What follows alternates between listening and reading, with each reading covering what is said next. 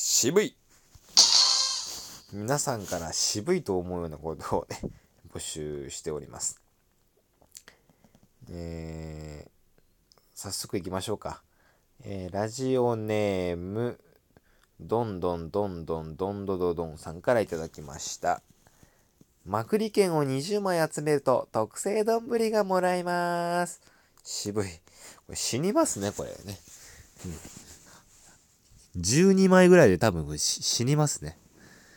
まくり券とかやっぱ集めてる人すごいよね。僕絶対できないですね。だって、だって、大体そういう人ってもう、麺大盛りにしてたりとか、ライスとか食べてたり、その上で、まくる。絶対僕できないです。もう腹壊しちゃうから。うん。20枚は渋いね。しかもなんか何円分商品券とかだったらわかるけど、丼渋いね。さあ、続いていきましょう。ラジオネーム、パセリさんからいただきました。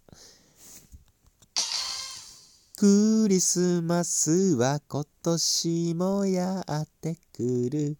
渋い。まあ確かに渋いな。恋人いない人は渋いですね。これ毎年絶対テレビ見てたら絶対聞かされるからね。クリスマスは今年もやってくるって流れた瞬間、渋いってね。うん、なるね。最後行きましょう。ラジオネーム、どんどこどんどんどんどんどんさんからいただきました。パピコ1個ちょうだい。渋いな。渋、2個しか入ってねえじゃん。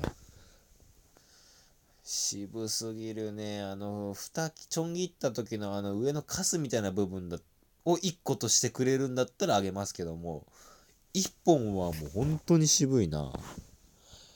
無理だよ、パピコ1個ちょうだいは。渋すぎる。